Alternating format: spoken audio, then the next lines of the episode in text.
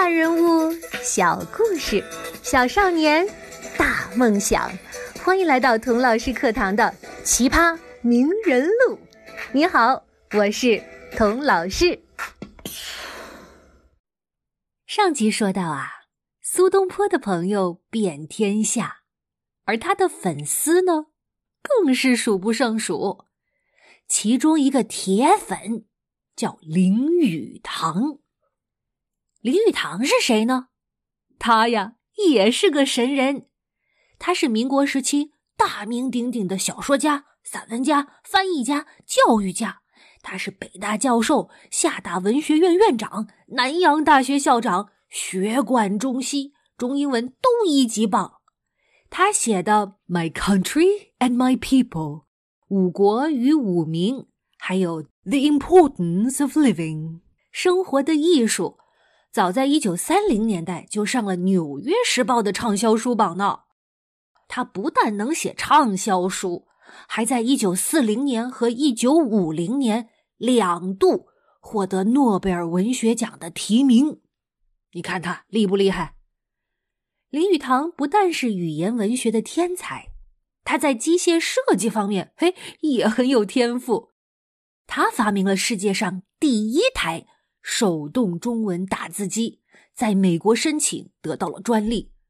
这打字机我小时候见过，好大一台机器呀，可复杂了。所以呀，用现在的流行语来说，林语堂的一生是斜杠的一生。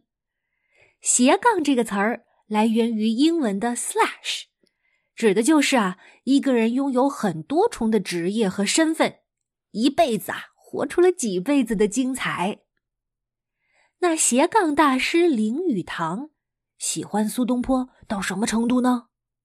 他呀，专门为苏东坡写了一本传记，而且是用英文写的，叫《The Gay Genius》快乐的天才。一般在我们的印象中，天才总是皱着眉头，不是在孤独的沉思。就是在沉思孤独，哈。可是苏东坡就不一样，他到哪儿都能找到乐子。所以林语堂呢，忍不住要跟全世界分享，在中国曾经生活着一位如此非凡的人物。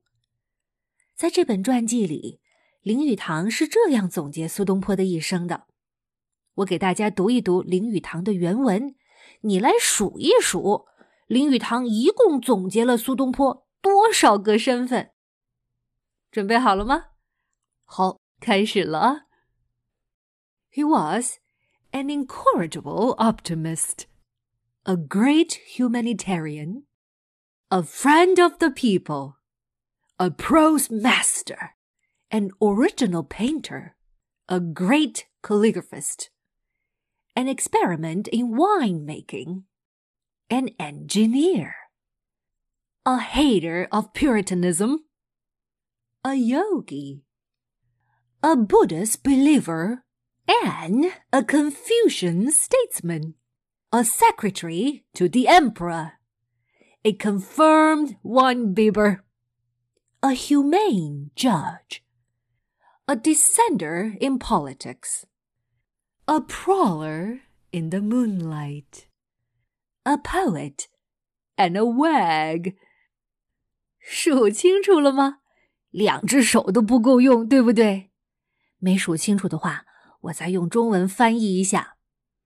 林语堂说呀，苏东坡是个不可救药的乐天派，伟大的人道主义者，老百姓的好朋友，是散文大师，独树一帜的画家，大书法家。是酿酒的实验者，是工程师，厌恶假道学，喜欢练瑜伽，是佛教徒，士大夫，皇帝的秘书，是上瘾的酒鬼，是仁慈的法官，是政治上的反对派，是月下的漫步者，是诗人，也是个段子手。林语堂一口气。总结了苏东坡的十九个身份。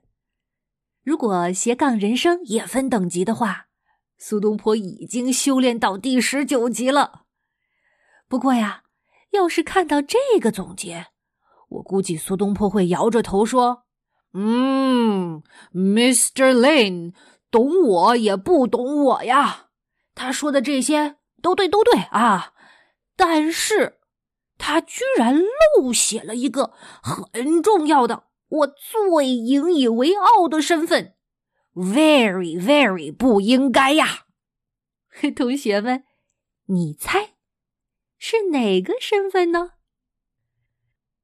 有的同学说：“童老师，我知道，当然是美食家了。”苏东坡要是听到了，肯定摆摆手说：“哎，什么美食家、丑食家的，我呀，嘿嘿，就是个吃货。”苏东坡还专门写了一首诗，作为他的吃货告白，写的非常诚实，十分搞笑。他是怎么写的呢？我们一起来读一读：“